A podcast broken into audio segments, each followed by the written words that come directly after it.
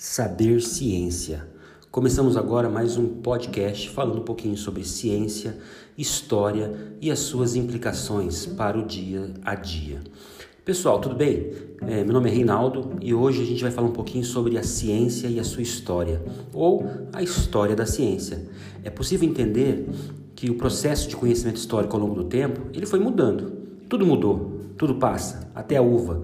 Portanto, o processo do conhecimento histórico ele deve ser pensado de maneira bastante é, ligada ao nosso dia a dia. Então, o objetivo desse podcast é falar um pouquinho sobre a história da ciência, suas implicações, as suas mudanças e como elas se transformaram ao longo do tempo e também do espaço, e principalmente qual a importância dela para os nossos dias.